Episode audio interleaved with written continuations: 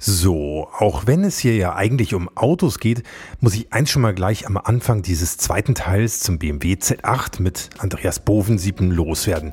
Ich habe noch nie so viele Flaschen Chateau Petrus auf einmal gesehen wie im Weinkeller von Alpina Wein.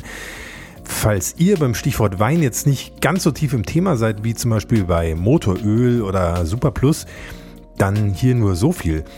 Chateau Petrus Pomerol gilt nicht nur als einer der besten Rotweine der Welt, er ist auch einer der teuersten. Eine Flasche zum Beispiel vom besonders guten Jahrgang 2005 kostet um die 5000 Euro. Tja, und bei meinem Besuch bei Andreas Bovensiepen in Buchloe ging es eben auch in den gut behüteten Weinkeller der Firma Alpina Wein, wo so einige Kostbarkeiten zu sehen sind. Ziemlich beeindruckend war das auch sonst so, als Andreas Bovensiepen mich über das Firmengelände von Alpina geführt hat. Denn da steht nicht nur sein Elternhaus, in dem er groß geworden ist, mitten im Unternehmen sozusagen, da wo all die legendären Alpina-Modelle entstanden sind, sondern da sind auch die Hallen, wo die berühmten Innenausstattungen von Hand gefertigt werden, wo die Alpina-Motoren aufgebaut und revidiert werden. Da sind die Motorenprüfstände und, und, und.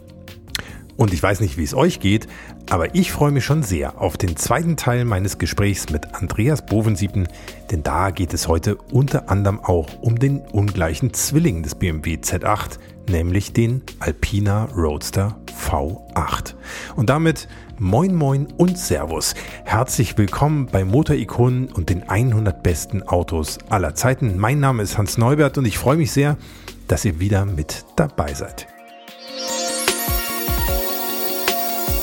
Hier kommt jetzt das Intro und damit eure Chance, Motorikonen in eurem Podcast-Player zu abonnieren, wenn ihr das nicht sowieso schon getan habt, und Motorikonen auch bei Instagram oder Facebook zu folgen, damit ihr nichts verpasst, weder eine Podcast-Folge noch all die Bilder und Infos, die es rund um jede Folge noch so gibt. Und dann würde ich sagen, direkt nach dem Intro geht's weiter mit Andreas Bovensiepen und dem Z8 oder besser gesagt dem Alpina Roadster V8. Bis gleich.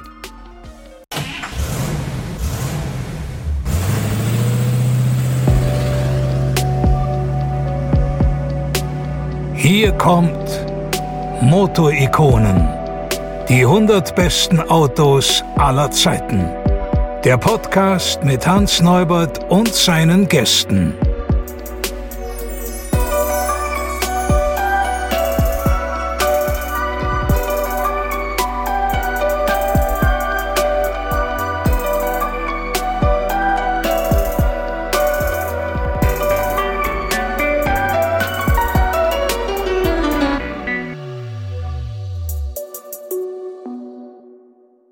Letztlich war es so, ähm, dass wir, wir äh, also bei Alpina geht es ja immer darum, wie können wir Nischen füllen, idealerweise im, im Luxusbereich, äh, um ergänzend zum BMW-Angebot äh, ja, da einfach noch Kunden mitzunehmen, die vielleicht sonst einen Mercedes, einen Aston Martin kaufen.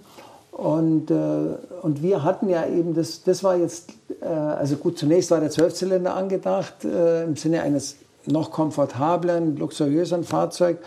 Als das dann nicht ging, ähm, kam natürlich trotzdem die Idee, weil unser Achtzylinder, wie wir vorher schon gesagt haben, es war dann möglich, den Motor auf 380 PS äh, zu ertüchtigen und mit Automatik zu versehen, was mit dem M-Motor mit der Automatik nicht gegangen wäre. Und dann war das ja schon eine adäquate Motorisierung. Von der Abstimmung hat Alpina traditionell auch äh, Wert darauf gelegt, das Drehmoment mhm. zu steigern. Äh, es waren halt 520 Newtonmeter statt 500. Also so im mittleren Bereich einen bulligen Antrieb zu haben. Und äh, letztlich haben wir uns dann entschieden, aber damit hing dann auch zusammen, äh, Alpina war bis dahin nicht im US-Markt. Mein Vater hatte so in den 80er, 90er Jahren immer das Credo 500 BMW Alpinas für die ganze Welt und super exklusiv. Ähm, aber natürlich die Entwicklungskosten mit jedem Modell steigen, die Autos werden komplexer, somit müssen wir auch die Stückzahlen erhöhen. Ähm, in den 80er Jahren, 80er oder Anfang der 90er war es ja noch so, wenn ich mich richtig entsinne, da war das Speedlimit in Amerika auch noch äh, strikter. Das waren 55 Meilen, das waren 88 km/h pro Stunde.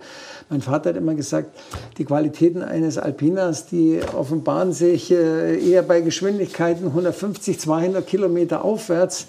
Ein Amerikaner kann die Qualität eines Alpiner Fahrwerks, eines Antriebs, eines Fahrzeugs, die Konzeptharmonie kann er ja sowieso nicht begreifen, was sollen wir da drüben in Amerika. Aber, aber letztlich, äh, für uns war es ja wichtig, Amerika ist einer der größten Automärkte der Welt oder damals, das war ja lang vor China wichtig wurde, äh, war einfach die Idee dann da, auch von meiner Seite äh, zu sagen, das wäre das ideale Fahrzeug, um in den anspruchsvollen amerikanischen Markt zu gehen. Top-down, Luxuspositionierung, gut für Alpina, da einzusteigen. Und ähm, ja, es kamen dann letztendlich äh, zwei Fliegen mit einer Klappe äh, raus, dass mein Vater gesagt hat, äh, gut, also Achtzylinder, hm, weiß ich nicht so, aber wenn du meinst, dass das fliegen kann in den USA, äh, aber er seinerseits hat jetzt keine Lust, da ständig rüber zu fliegen, den Markt aufzubauen, äh, ja, wie, wie lange ich denn noch bei BMW äh, bleiben will oder ob ich denn nicht Interesse hätte, zu Alpina zu kommen und dann dieses Thema zu machen. Mhm. Mhm. Und äh, ja, dann äh, war das, äh, ja, dann haben wir uns geeinigt, in welcher Form ich hier starte. Dann habe ich gesagt, ja, wenn dann mit meiner Erfahrung, ich war ja dann zehn Jahre, äh, siebeneinhalb Jahre bei BMW und äh, äh, ja. Also war eigentlich tatsächlich davor, auch der. Dass ich dann zu Alpina kam und den, mit dem amerikanischen Markt angefangen habe, dass wir das aufbauen. War tatsächlich dann der Z8 auch der Startschuss dafür so ein bisschen? Das war, ja? das war, das ja. war der Startschuss, mhm. dann äh, nach Amerika zu gehen und mhm. im Prinzip auch der Startschuss, dass ich äh, in die äh, Firma von meinem Vater dann gewechselt bin. Mhm. mhm. In was hat sich das Fahrzeug denn sonst noch unterschieden? Wir haben jetzt über den Motor gesprochen, wir haben über das Getriebe gesprochen. Gab es noch andere Punkte, wo ein Alpina sich unterschieden hat vom Z8, wie Gut, vom wir, BMW kam? Wir, wir, streben ja immer an, äh, dass das ganze Fahrzeug äh, in, in, der Summe seiner Eigenschaften ganz harmonisch fährt. Ja? Äh, die Kunden sollen sich nach fünf Kilometer Fahrt wohlfühlen, sagen, irre, passt alles, wissen vielleicht nicht immer genau warum, aber sie fühlen sich einfach wohl. Und äh, und natürlich war jetzt äh, von der Ausprägung her ein Handschalter mit 5 Liter Hubraum und runterschalten und vielleicht auch mal Zwischengas geben. Das ist ja auch nicht jedermanns Sache. Mhm. Also das Ganze ist dann vielleicht ein bisschen ruppiger gewesen und, und wir mit der Automatik äh, haben es dann einfach geschafft, also zum einen diesen Antriebsstrang da recht sämig hinzukriegen die Automatik sportlich abzustimmen, am Lenkrad zu schalten. Das war ja damals auch noch nicht en vogue, äh, dass man am Lenkrad manuell auch eine Automatik schalten kann.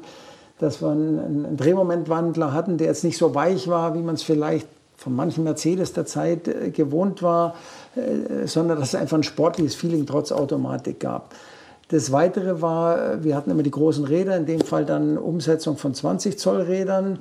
Ähm, da haben wir gesagt, für den Roadster ist das klassische Alpina Design mit den 20 Speichen passt eigentlich nicht so und haben uns dann ein neues Design ausgedacht. Äh, Sehr schönes Design. Genau, mit, mit 5x4 äh, Speichen. Mhm. Und wir hatten nicht die Runflat-Reifen und das war sogar ein Vorteil, weil trotz 20 Zöller und wir hatten damals schon eine, eine ganz enge Beziehung mit Michelin zur Reifenentwicklung und haben dann maßgeschneiderten Reifen, also wie wenn ich jetzt zum, mir einen Maßanzug machen lasse, haben gesagt, wir brauchen, der Reifen muss gute Federungseigenschaften haben. Es geht jetzt nicht nur um, um Rundenperformance am Nürburgring, sondern der muss guten Komfort bieten. Was dann auch mit dem Space Frame, äh, der recht steif war, eigentlich gut harmoniert hat. Ähm, das Fahrwerk auch abgestimmt, etwas tiefer gelegt, andere Federn, andere Dämpfer. Äh, der Motor, ich hatte es vorher angesprochen, 20 mm weiter hinten. Der Motor war auch ein bisschen leichter. Also das war, das war dann eine ganz harmonische Sache. Ja? Mhm. Im Sinne eines, mhm. eines drehmomentstarken Offenfahrautos zum Cruisen mit tollem Sound. Also auch die Soundabstimmung äh, ist für Alpina immer wesentlich so den, nicht den metallischen hellen Sound eines Rennmotors, sondern eher den dunklen, bassigen Sound eines V8. Und, mhm. und so hat sich das Auto toll gefahren. Automotor und Sport und andere Zeitungen, nein, Automotor und Sport hatten mal fünf Sterne gekriegt. Die haben einfach gesagt, das Ding fährt einfach rund und harmonisch. Ja. Mhm. Also das war dann natürlich ein anderes Auto im Feeling. Beide waren toll. Ich meine, äh, für eine bestimmte Zielgruppe war ganz, ganz klar, Handschalter macht auch enorm Spaß. War der, der pure Z8 äh, toll und unserer hieß Roadster V8, war auch toll. Aber sie hatten gesagt, was war anders? Anders war auch die Innenausstattung. Äh, äh, wir hatten als Sonderausstattung eine Kombinationsausstattung, die Mittelbahn in Alcantara. Bei einem blauen, Alpina blaue Fahrzeuge gab es ja dann auch nur, mhm. nur für die Alpinas, nicht ausschließlich, aber unter anderem. Und die hatten dann eine Mittelbahn in Alcantara äh, in dunkelblau und die, die seitlichen Sitzwangen waren dann in beigem Leder. Äh, war also so eine ganz, ganz, ganz feine Ausstattung. Äh, wir hatten dann die, die Kunststoffblenden in einem Soft-Touch, äh, Soft-Touch Mattlack. Also es hat ganz ja, hochwertigst ausgesehen. Und die Fahrzeuge, die europäischen, in Summe entstanden dann 555 Fahrzeuge, die waren, die europäischen Fahrzeuge waren alle durchnummeriert. Das war also schon ja, eine interessante Geschichte. Mhm.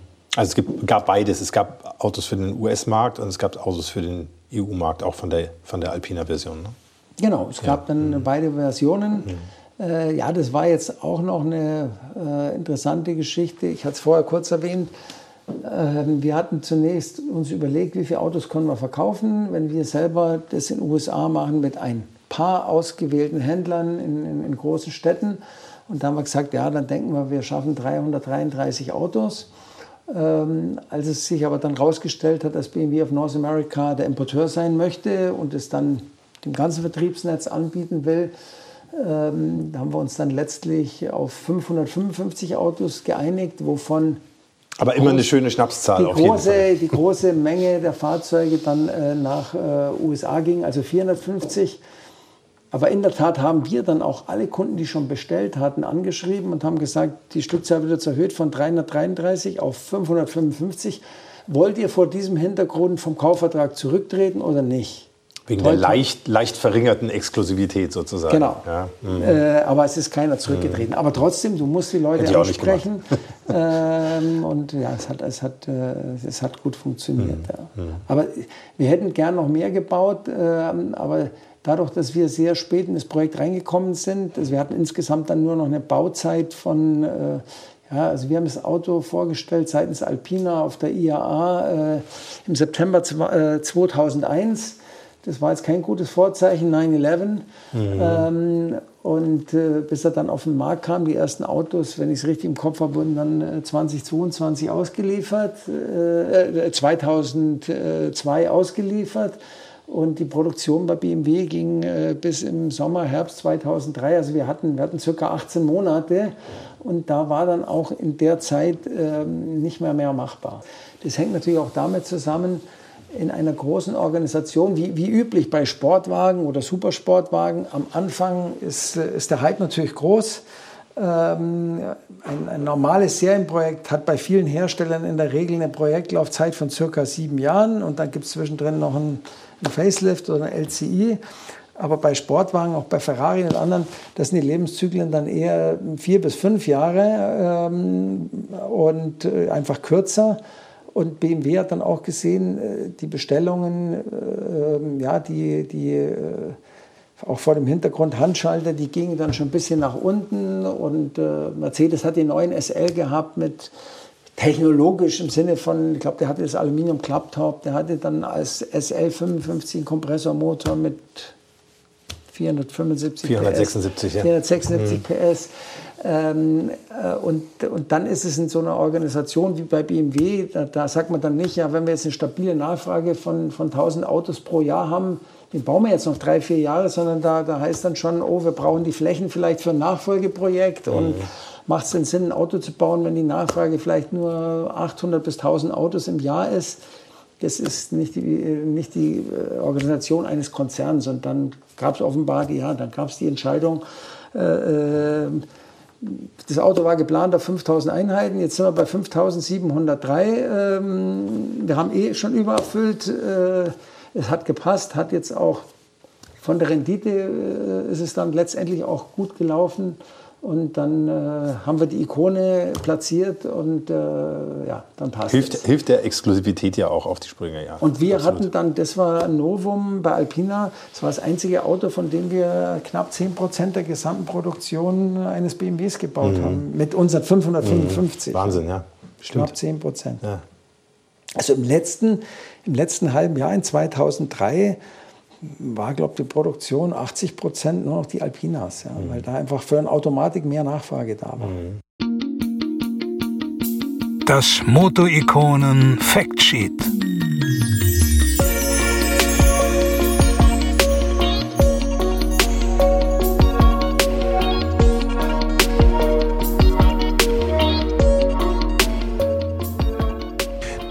Das hier ist jetzt eigentlich gar kein richtiges Factsheet, eher so ein kleines Fact-Zettelchen, aber es gibt eben doch noch ein paar Details, die beim Alpina Roadster V8 noch richtig wichtig sind. Zum Motor haben wir schon alles gesagt, zur Automatik auch, aber interessant ist die Tatsache, dass der Alpina schneller fährt als der BMW. Er wird nämlich nicht wie der BMW Z8 bei 250 abgeregelt, sondern er darf mit bis zu 260 kmh unterwegs sein. Er wiegt 5 Kilo mehr als der BMW Z8, verbraucht aber im EU-Mix einen guten Liter weniger. Er hat deutlich größere Räder, nämlich 20 Zoll statt 18 Zoll und er geht etwas gemütlicher auf 100 in 5,3 Sekunden, um genau zu sein. Immer noch ganz ordentlich. Und wie der Alpina Roadster V8 so klingt, das hören wir uns jetzt auch mal kurz an.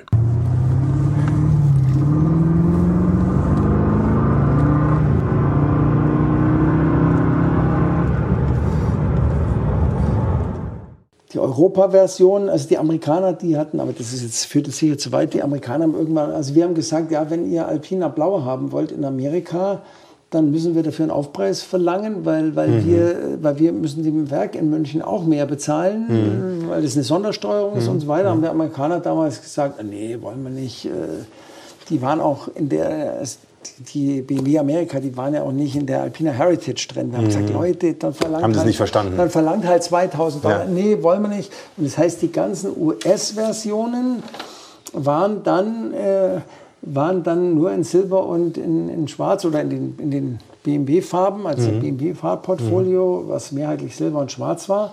Und die europäischen Varianten, deswegen sind die noch gesucht, das sind dem Alpina Blau äh, mit der entsprechend korrespondierenden Ausstattung, auch mit diesem Soft-Touch in Blau matt. Mhm. Ähm, und das, dann hat man das Zusatzinstrument noch hier, aber das hat natürlich alle.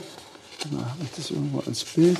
Ja, das ist, glaube ich, ein Buch. Also einfach ein Stück weit noch exklusiver. Das ist ne? noch exklusiver. Also mhm. Äh, unter 350.000 Euro äh, sind eigentlich Autos nicht mehr zu kriegen. Also außer wenn er jetzt irgendwie... Also bezogen jetzt auf die Alpina-Version. Also auf die Alpina-Version. Also mhm. hier, hier sehen wir, wir hatten dann vor dem Fahrer ein Zusatzinstrument noch integriert, damit man dann die Gänge sieht für die Automatik. Mhm. In welchem Gang bin ich? Mhm. Also da, da ist auch nochmal der, im Buch haben wir hier nochmal geschrieben mit dem, mit dem Zwölfzylinder, mhm. der da drin war. Ja, und hier, hier bin ich bei der Pressevorstellung Z8 mit dem Henry Quiska, dann hier der Herr Müllberg. Und es gab zu jedem Z8 dieses wunderschöne in Leder gebundene Buch, ne? was ja. es dann eben entsprechend auch für, für den Roadster gab. Ne? Ja, ja. Das konnte ja damals auch keiner äh, also nur bedingt absehen, dass das äh, Auto dann mal so ein massives Sammlerstück wird. Wobei es verbindet schon zwei Sachen äh, in recht einmaliger Weise. Das heißt, du hast ein Auto im Retro-Look, aber das ist trotz allem relativ modern. Du hast ja Airbags und so weiter, hohe, hohe, hohe Fahrsicherheit äh, und hast gleichzeitig diesen Aluminium Space Frame, das Auto äh, und Aluminium Karosse, äh, das rostet dir auch nicht weg. Mhm. Ja? Also das heißt, das, und BMW hat irgendwann mal gesagt, wir werden für das Auto 50 Jahre Ersatzteile liefern. Also das heißt, diese Autos, die werden auch in, in 50 Jahren noch fahren. Gewaltiges also Versprechen, aus, ne? Aus heutiger Sicht in 30 Jahren noch fahren. Das war ein gewaltiges Versprechen. Ja. Da sind ja. wir wieder bei den Neonleuchten, weil die, ja. die äh, wieder aufzulegen, das waren, glaube ich, ganz schöne Klimmzüge für BMW. Ja. Ja, und der Wagen ist halt auch noch herrlich analog. Ne? Es gibt ja, da jetzt natürlich. nicht große Touchflächen ja, oder irgendwie sowas, sondern es ist so ein bisschen für die Ewigkeit gebaut. Ne? Ja, ja, ja, nee, nee, das ist, das ist schon klasse. Wir haben da zwar ganz zum Schluss noch ein kleines Navigationssystem, war ursprünglich gar nicht vorgesehen, da hat man gesagt, ja, so ein kleines Navigationssystem muss da noch rein und dann hat man es auch noch gemacht. Aus heutiger Sicht also, mhm. also, also lächerlich primitiv, weil es mhm. war, war, hat ja noch nicht mal ein, eine optische Anzeige, also du hast es eingegeben, hat er halt Pfeile angezeigt, rechts, links, rauf, runter, aber, aber jetzt nicht, äh, nicht irgendwo im Sinne einer, eines äh, farbigen Bildschirms, sondern das war so ein, so ein orange ja. Äh, also es war, war halt die Frühzeit des Navis. Ja, es ne? war, war, ja. war ja. für das Auto. Heute hat jeder sein. Es war für das Auto auch nicht essentiell, ja. Nee, und heute hat jeder sein Handy und damit ja. geht es viel schneller und praktischer. Ne? Nee, nee, klasse. Also das war, äh, ja, das war ein Projekt, äh, wo ich auch glaube, sowas wird es bei BMW nie mehr geben. Äh, ich meine, das ist sicher auch dem Reizl und dem Görschel geschuldet, dass die das im Vorstand und mein gut Pischitzrieder war zu der Zeit ja auch da und das waren da richtige K-Guys, die halt Total. gesagt haben, ja. Mensch, das machen wir jetzt und wenn die Rendite, weiß ich nicht, x Prozent niedriger ist als beim normalen Großserienprojekt, dann machen wir es trotzdem, weil das ist ein Brandshaper. Mhm. Für die Zukunft, mhm. über das Auto wird man immer reden und so war es ja dann auch. Tatsächlich ist es so ein bisschen eine rollende Marketingkampagne gewesen. Ne? Auch. Ja, ja, ja. ja. Vielleicht auch nochmal interessant zu wissen, wie wird ein Alpina gebaut? Also was läuft bei BMW vom Band? Was tun Sie dazu und wie kommt das Ganze zusammen? Ja, also zunächst vom, vom Ablauf ist es so, dass wir, äh, wir haben einen Ausblick in die Zukunft äh, des, des BMW-Produktportfolios, äh, das genehmigt uns der, der Vorstand. Und dann suchen wir natürlich gezielt nach Nischen, die BMW nicht besetzen will oder besetzen wird, äh, indem wir dann am oberen Ende des Modellportfolios im, im Luxusbereich äh, ergänzend Produkte anbieten, um, um Kunden, die äh, ja, um Kunden bei der Marke BMW zu halten, die vielleicht sonst liebäugeln. Äh, BMW ist ja auch ein großer Konzern, baut jedes Jahr mehr Autos, die sagen, Mensch, es gibt auch kleinere Marken, Aston Martin, was auch immer oder andere, die bauen auch tolle Autos und wir wollen einfach mit unseren limitierten oder vergleichsweise, vergleichsweise niedrigen Stückzahlen dann Autos anbieten, um diese Kunden bei der Marke BMW zu halten. Und äh, äh, ja, dann, wenn wir, wenn wir eine Nische entdeckt haben, erkannt haben, dann äh, arbeiten wir einen Projektvorschlag aus.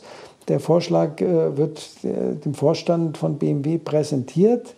Ähm, und dann, es waren da nie unsinnige Vorschläge dabei, sage ich mal ganz salopp. Äh, so, somit wurden die, äh, die Vorschläge immer befürwortet. Dann ist natürlich ein zweites Thema, rechnet sich die ganze Geschichte. Ähm, dann wird bei BMW kalkuliert, äh, wir, wir, kaufen eine sogenannte Stripkarosse, das heißt, äh, viele Bauteile äh, brauchen wir nicht. Wenn wir jetzt gerade im Bereich Bremsen, Räder, Fahrwerk, Auspuffanlage und vieles mehr denken, brauchen wir bestimmte Bauteile von BMW nicht. Die werden über Alpina-Teilenummern ersetzt, die wir dann teilweise bei den gleichen Lieferanten wie BMW beziehen, teilweise auch bei anderen Lieferanten beziehen. Das heißt, BMW verkauft uns dann ein sogenanntes abgestripptes Auto. Wir ergänzen das mit unseren Teilen und versuchen dann möglichst viele Teile über die Lieferanten in die Werke zu steuern, sodass BMW dann zu ca. 80 Prozent äh, das Auto für uns in den Werken bauen kann. Mhm. Aber mit Ihren Teilen? Mit unseren mhm. Teilen. Mhm. Ähm, ja, wie gesagt, in den, in den 60er, 70er und Anfang der 80er Jahre haben wir äh, Serienautos bezogen und äh, haben die dann umgebaut, aber das ist einfach unwirtschaftlich. Ich meine, heute ist der Konkurrenzkampf ja auch ein ganz anderer und deswegen war einfach die Zielsetzung, immer mehr Teile äh, ist ja, äh, ins, ins Werk zu bringen, sie direkt zu verbauen, weil äh, wenn ein Teil mal das Werk verlassen hat, kann ich es nicht wieder einsteuern. Also ich kann jetzt nicht mhm. einen Bremssattel ausbauen und zu BMW sagen, der ist ja unbenutzt könnt ihr den jetzt zurücknehmen oder zum Lieferanten, wenn ein Teil mal das Werk verlassen hat und verbaut war, kann es nicht mehr an ein anderes Neufahrzeug. Also die Teile bei einer Auspuffanlage kann man sie im Aftermarket verkaufen, aber wenn ich jetzt ein Lenkrad ausbaue äh, oder bestimmte andere Dinge, äh, da gibt es eigentlich keinen Zweitmarkt dafür oder, oder vielleicht nur einen Zweitmarkt äh, zu ganz niedrigen Kosten. Also deswegen macht es einfach Sinn, da das möglichst, ist ja auch umweltfreundlicher, da möglichst das Auto zu bauen und nicht komplett alles zu zerlegen und zu ändern.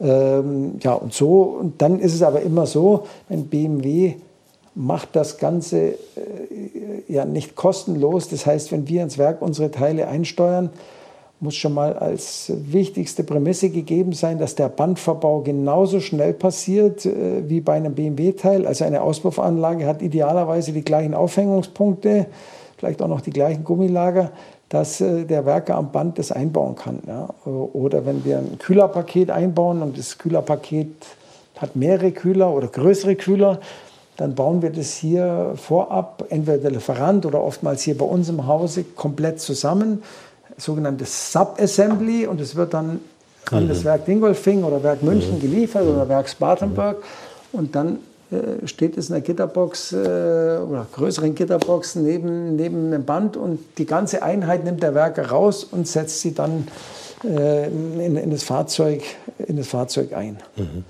Aber das ist natürlich auch mit Kosten verbunden. Wenn wir jetzt zum Beispiel größere Bremssättel montieren dann, und BMW muss mal irgendeine Vorrichtung ändern, dann bezahlen wir die Vorrichtungskosten. Und wenn wir Lagerplätze im Werk belegen, bezahlen wir auch äh, dafür Geld. Also das ist schon durchkalkuliert. Also BMW äh, will da schon auch was dran verdienen, was ja auch richtig ist. Wie war es denn dann beim Z8? Sie haben die Motoren hier gefertigt und dann genau. zum Band geliefert sozusagen? So ist es. Mhm. Die Motoren haben wir dann mhm. äh, per LKW nach München geliefert. Mhm. Also damals haben wir sogar die Motoren zu der Zeit vom Z8 alles von der ersten Schraube hier bei uns zusammen. Also wir hatten sogenannten Teile-Kit, das heißt BMW hat uns Kurbelgehäuse geliefert, Zylinderköpfe geliefert und so weiter. Wir haben dann, hat sogar das Kurbelgehäuse dann gefertigt für unseren größeren Hubraum und die Kurbelwellen gefertigt für den größeren Hubraum. Das, und wir haben dann hier die Motoren zusammengebaut. Und so Innenraumteile oder sowas, wurde das dann auch schon am Band komplettiert oder gab es dann noch irgendwie Nacharbeiten hier bei Ihnen? Möglichst versuchen wir immer, also wenn, wenn das Bauteil genauso schnell sich dann montieren lässt wie das BMW-Teil, dann haben wir, mhm. also soweit ich weiß, beim Armaturenbrett war es so, das haben wir ans Band geliefert, wurde vom BMW da eingebaut. Aber mhm. es gibt ab und an auch Teile, es kann eine Einstiegsleiste sein, das äh, es, es, können Aerodynamikteile sein, ist es beim Z8 weniger, aber äh, wo einfach der, der Bandprozess, wenn, wenn das dann eben ein Bandprozess sich nicht machen lässt, weil die Geschwindigkeit oder irgendeine Klebezeit zu lang ist, dann wird, passiert das alles hier im Nachgang in Handarbeit, weil das dann billiger ist. Sie haben es vorhin schon angesprochen, 5703 Stück wurden produziert. Wie viele davon haben Sie bei sich in der Sammlung? wir haben ein Fahrzeug behalten von den, von, ja, wir haben ungefähr angefangen Ende der äh, 80er Jahre äh, von den wichtigsten BMW Alpina Fahrzeugen ein Fahrzeug aufzuheben. Meistens mhm. ist es das letzte. Auch bei unserem Roadster V8 ist es die Nummer 555. Mhm. Die steht bei Ihnen hier die im Werk jetzt in, in der, der Garage. Garage. Ja. Und so ist es. Wer holt die ab und zu raus? Fahren Sie den mal? Oder, ähm? Ja, ja, klar. Also die, ähm, äh, da kommt zum einen die Presse, die ab und mhm. an mal sagt, ähm, äh, historische Magazine, die über historische mhm. Autos berichten, können wir so ein Auto mal fahren. Äh, es gibt auch mal eine Mitarbeiterbelohnung, äh, wenn ein Mitarbeiter so und so lange hier mal, mhm. also mal so ein Auto mhm. fahren kann. Mhm. Also ab und an wird es rausgeholt, mhm. vielleicht zwei, dreimal im Jahr. Was steht denn sonst noch so in Ihrer Sammlung? Ja, wir haben, äh, wir haben BMW äh, Alpina Z1, äh, der hieß damals Roadster RLE, da haben wir 66, 66 äh, Autos gebaut, also super limitiert, mhm. äh, Stückzahl. Äh, dann äh, von Ende der 80er, Anfang der 90er Jahre der BMW E34 B10 BMW Alpina B-Turbo, seinerzeit mit 360 PS B-Turbo, Fahrleistungen des Ferrari Testarossa. Was klasse war, BMW hat den E34 von der Karosserie unglaublich solide gebaut, sodass dann eine Höchstgeschwindigkeit von 290 äh, möglich war, ohne große Windgeräusche. Also das war wirklich ein, ein Meilenstein, wie solide das Auto war. Mhm. Und mit der Turbo Power, das war damals outstanding, das Auto. Also der Paul Frere, der amerikanische Journalist und Rennfahrer, hat mal geschrieben, the best four-door saloon, uh, saloon you can buy ja, in, der, in der Road and Track in Amerika. Ja, das war für damalige Verhältnisse waren das schon irrsinnige Zahlen, ne? 290 mit so einer Limousine, das war schon ja, toll. Ja. Jetzt gibt es ja noch ein zweites Alpina, das darf man ja auch nicht ganz vergessen. Seit 1979 gibt es auch Alpina Wein. Ja, das ist ja auch eine ganz. Das heißt ja eigentlich Don't Drink and Drive, aber alpiner Wein nach dem Fahren ich würde auch sagen, in der richtigen Reihenfolge. ja. Aber ja, ein interessantes Thema, was Sie ansprechen. Äh, das erste Hobby meines Vaters ja. Ähm, ja waren, äh, waren schnelle Autos. Äh, und als Alpina dann in den 70er Jahren, Ende 60er, Anfang des 70er Rennsport betrieben hat, Tourenwagen-Europameisterschaft, die fand ja statt, äh, wie es der Name sagt, Europameisterschaft, Italien, Frankreich, Spanien, Portugal und da gab es überall auch tolle Weine. Und mein Vater war auch ein Genießer, nicht nur beim Auto, sondern auch bei gutem Essen und gutem Wein. Und er hat dann äh, während, während er, wenn er bei den Rennen war, immer noch einen kurzen Abstecher gemacht in das ein oder andere äh, Weingut zu dem einen oder anderen Weinproduzenten, hat ein paar Kisten Wein eingepackt. Die wurden dann umgepackt in Renn-LKW, der dann überladen wieder zurückfuhr nach Deutschland. Und dann hatte mein Vater einen Weinkeller angesammelt, der dann beträchtlich groß war und dann irgendwann gesagt, Mensch, es wäre eigentlich cool, einen Weinhandel aufzuziehen ähm, und im Sinne des ja, Weine, die es in Deutschland nicht gibt, Weine, die man aus Bordeaux, aus Italien, die man auch ein paar Jahre liegen lassen muss, bis sie eine mhm. schöne Trinkreife haben und äh, die Geschäftsidee war dann, Restaurants zu beliefern, was bis heute auch Bestand hat, die Top-Gastronomie zu beliefern mit gereiften Weinen. Also wir kaufen die, lagern die zunächst äh, bei uns ein und wenn die eine schöne Trinkreife haben nach ein paar Jahren, dann äh, kaufen die die Restaurants, aber auch Privatkunden und müssen eben kein Lager vorhalten und können dem Gast einen Wein bieten, der äh, ja am Höhepunkt ist oder nahe des Höhepunkts, eine tolle Trinkreife hat und viel besser schmeckt, wie wenn er wie wenn er eben erst äh, mhm. zwei Jahre jung ist mhm. oder, oder mhm. drei und mhm. noch gar nicht das Potenzial, mhm. voll entfalten kann. Mhm. Also das zweite Hobby im Prinzip auch zum Beruf gemacht. Schöne Geschäftsidee. Aber, aber ja. wie Sie gesagt haben, die richtige Reihenfolge. Äh, genau, zuerst eine schöne Ausfahrt und dann abends äh, ein schönes Gläschen Wein. 2022 gab es ja die aufsehenerregende Nachricht, Alpina wird verkauft an BMW. Warum wird das passieren und wie sehen Sie das? Gut, also wichtig ist nochmal klarzustellen, ähm, BMW, äh, äh, also der BMW-Vorstand hat uns angesprochen, hat gesagt, ihr habt eine tolle Marke, die hat eine tolle Heritage mit Motorsport, mit, mit tollen Produkten. Ihr seid äh, sehr angesehen, auch im, im Luxussegment. Wir haben uns auch immer um die großen Bauereien gekümmert. Nicht nur im Motorsport, als wir mit dem E9 angefangen haben, sondern auch mit dem 7er, den wir auch schon in den 70er Jahren als Alpina-Version auf den Markt gebracht haben. Ähm, und äh, ja, da war die Idee des BMW-Vorstands, die BMW Alpina, die, die Alpina, nicht BMW Alpina, die Alpina Markenrechte zu erwerben. Ähm, und äh, ja, wir wissen alle, seit äh, dem VW Dieselgate ist die Autowelt eine andere. Ähm, zum einen sind die Anforderungen massiv gestiegen, nachzuweisen, dass alles mit rechten Dingen zugeht, dass keine Defeat-Device in einem Fahrzeug verbaut ist, mhm. Äh, die weltweiten Abgasvorschriften. Es gibt, es gibt zwar einen WLTP-Zyklus, aber der, der ist gar nicht weltweit, sondern der ist europaweit und die Amerikaner haben einen anderen Zyklus und die Chinesen wieder einen anderen und die Japaner auch. Also der Aufwand, Fahrzeuge zu homologieren, äh, und die Prüfungen nehmen mit jeder Fahrzeuggeneration zu, auch beschleunigt zu.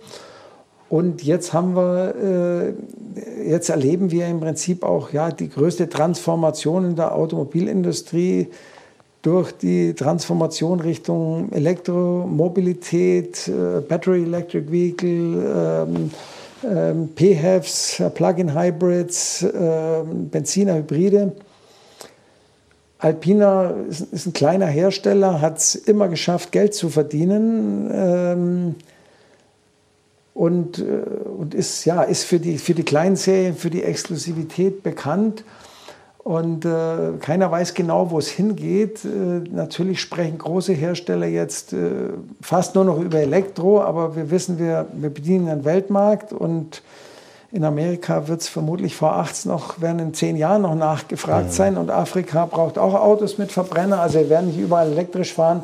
Das heißt unterm Strich, selbst für uns als kleinen Hersteller, äh, du musst äh, neben Diesel und Benzin äh, auch Hybrid und Elektro anbieten. Das heißt, die Entwicklungskosten vervielfachen sich. Die Entwicklungskosten bei Elektroautos sind noch wesentlich stärker softwaregetrieben. Fahrstrategien, die man hinterlegen muss, Batterieladestrategien, Entladethemen, das Zusammenspiel bei Hybridfahrzeugen zwischen Verbrenner und Elektro. Ähm, also die Entwicklungskosten steigen massiv. Äh, die gesetzlichen Vorschriften werden strenger marginale Erleichterungen für Kleinserienhersteller entfallen zunehmend. Das heißt, äh, es ist für uns äh, ja, schwierig vorherzusehen, ob wir in einem Jahr 2030 überhaupt noch Geld verdienen können in unserer Größe. Ähm, und da, da sind dann die Überlegungen gereift nach dem Angebot von BMW ähm,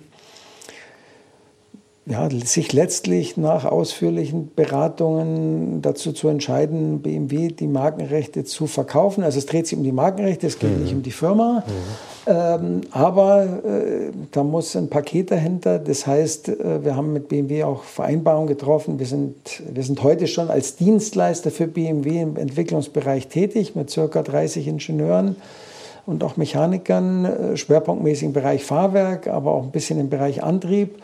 Und wir wollen diese Zusammenarbeit als Engineering-Dienstleister vertiefen, haben da auch einen langfristigen Vertrag mit BMW schon heute abgeschlossen zur Arbeitsplatzsicherung. Ähm, des Weiteren, äh, wir haben in Summe bis heute ungefähr 60.000 Alpina, BMW Alpina Fahrzeuge verkauft äh, in, Europa, in Amerika, in, in Asien. Äh, davon sind circa noch 30.000 im Betrieb. Diese Autos brauchen Ersatzteile. Äh, die Kunden wollen natürlich gepflegt werden, haben hohe Erwartungshaltungen.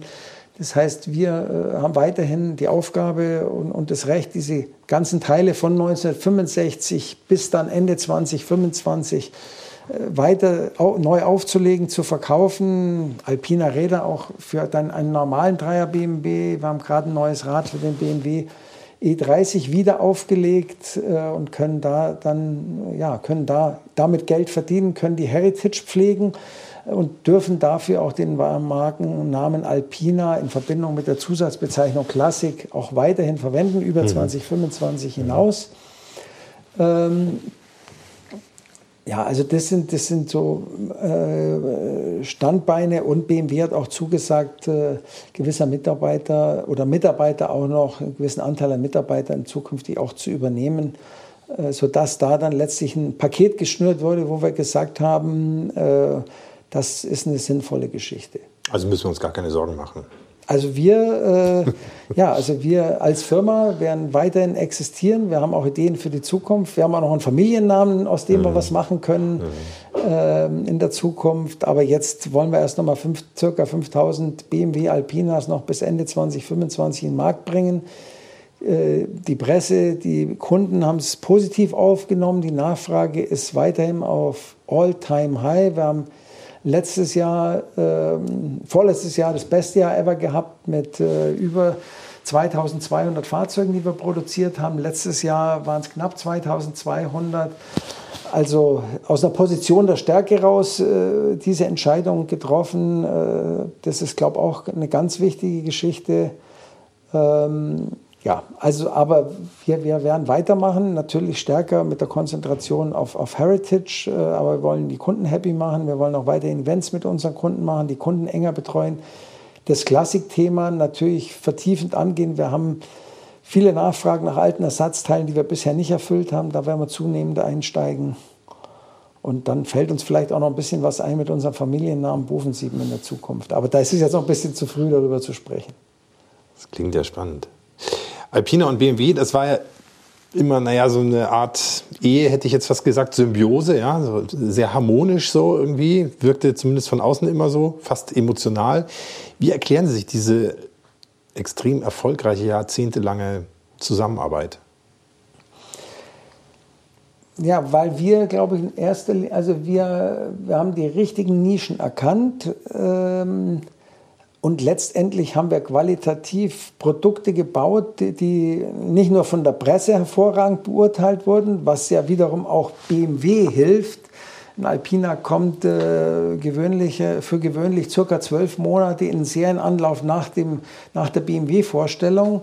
Wenn wir, wenn wir uns vorstellen, dass ein neuer 7er oder ein neuer 5er äh, nach zwei Monaten wieder in die Presse kommt und wir fahren mit, äh, ja, wir fahren mit einem B8 äh, ja, mehr als 320 km/h Höchstgeschwindigkeit mhm. oder, oder auch mit einem, mit einem Dreier, äh, mit einem Dreier Alpina Version 300, dann sagt natürlich letztlich auch ein 320 Dieselkäufer, das Basisauto muss ein tolles Auto sein, weil wenn, man, wenn die Karosserie so gut ist und das Chassis, dass man damit 300 fahren kann, mhm. dann ist BMW grundsätzlich ein gutes Auto. Also mhm. Es ist sicher ein, ein Effekt, äh, der auch für die BMW AG einen positiven Abstrahleffekt hat. Äh, also zum einen positive Testberichte weltweit, äh, zum anderen ähm, wenn BMW als Marke immer größer wird, mehr Autos baut, wie kann ich Kunden bei der Marke halten, die vielleicht ja auch mal abwandern wollen zu anderen exklusiven Herstellern und die dann bei der Marke halten zu können mit BMW Alpina. Äh, in, in, Nischen, die BMW nicht füllt am oberen Ende, das war, glaube ich, äh, ja, das ist letztlich das Geheimnis, dass auch BMW gesagt hat, das Ganze macht Sinn. Mhm. mit Alpina das über die Jahre weiterzuentwickeln, fortzuentwickeln, Alpina auch besser in die Werke zu integrieren, dass diese kleine Firma natürlich auch Geld verdienen kann mhm. letztendlich. Ähm, das ist, ist, ja auch äh, Sinn der ganzen Geschichte, äh, ja, äh, Arbeits, Arbeitsplätze zu bieten, Kundenzufriedenheit zu generieren, aber am Ende des Tages muss natürlich auch ein bisschen was verdient werden um in die Zukunft auch äh, neue Techniken, neue Prüfstände und so weiter investieren zu können. Mhm. Wir haben dieses Gespräch ja mit der Frühzeit von Alpina angefangen. Deshalb zum Abschluss noch eine Frage zu Ihrem Vater, Burkhard Bovensiepen, dem Gründer der Firma. Wie geht es Ihrem Vater? Ja, also mein Vater hat sich äh, vor ungefähr vier Jahren äh, operativ zurückgezogen äh, ja, er wird in diesem Jahr 87 Jahre alt. Ähm, wir, ja, wir halten ihn auf dem Laufenden, äh, was bei Alpina passiert. Ähm, aber ja, er war, er war immer sprühend voller Ideen und äh, aber irgendwann ist es dann einfach auch mal Zeit, äh, sich zurückzunehmen und äh, ja, in der Tat, äh, ja, mit, mit 87 ist man auch nicht mehr der Jüngste.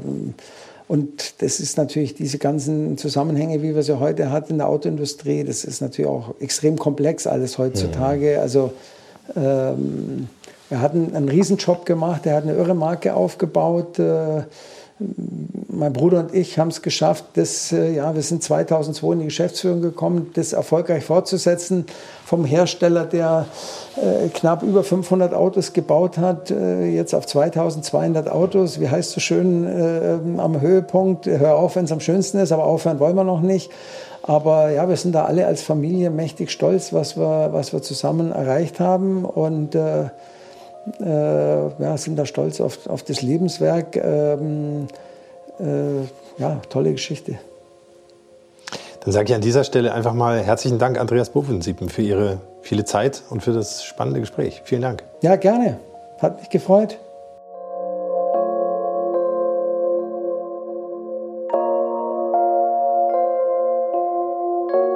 Das war's für heute mit Motorikonen und den 100 besten Autos aller Zeiten.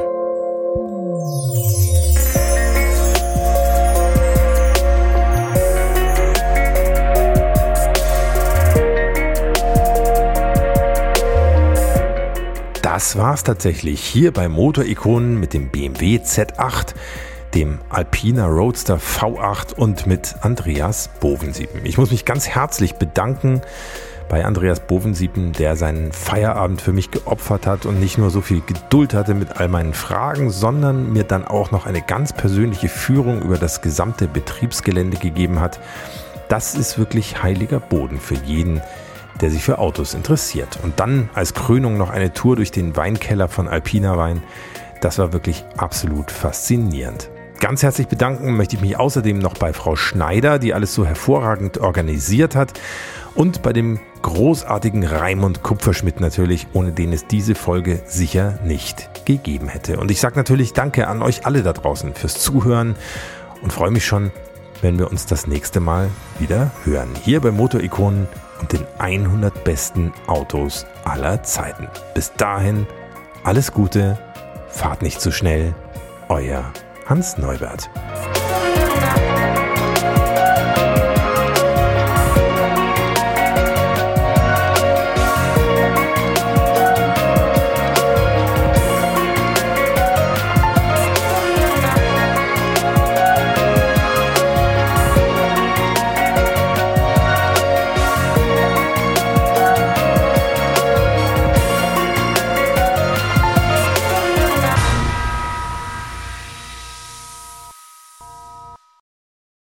Flasche zum Beispiel vom besonders guten Jahrgang 2005 kostet auch, und zwar richtig, kostet auch, und zwar richtig.